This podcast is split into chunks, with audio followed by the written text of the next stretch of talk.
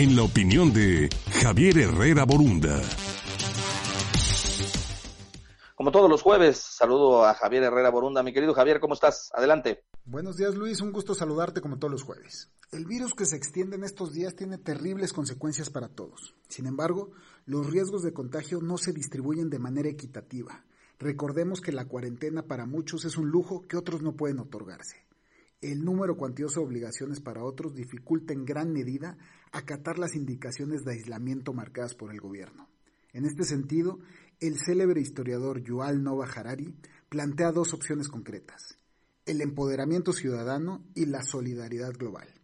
Necesitamos reconocer que el poder público y el poder privado por separado no podrán ante la complejidad de la tormenta que nos encontramos atravesando. En efecto, necesitamos el empoderamiento ciudadano.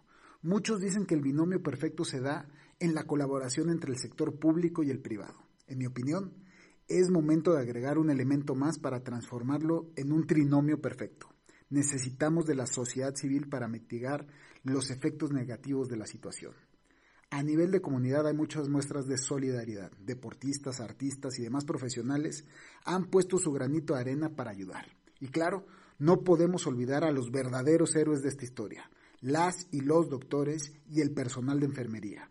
Todo el personal del sistema de salud ha sacrificado sin número de cosas para poder hacer frente a este enemigo común.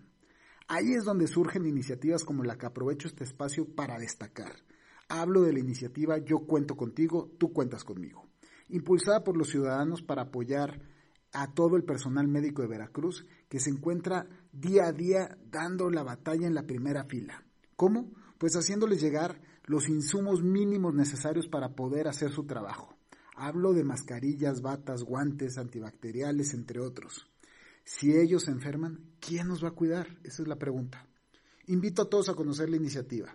Es momento de que nuestra humanidad aflore. Fusionemos esfuerzos, dejemos viejas rencillas a un lado. La suma de voluntades de todos demostrará una vez más que México es y será siempre más grande que cualquier reto. Que tengan un buen día.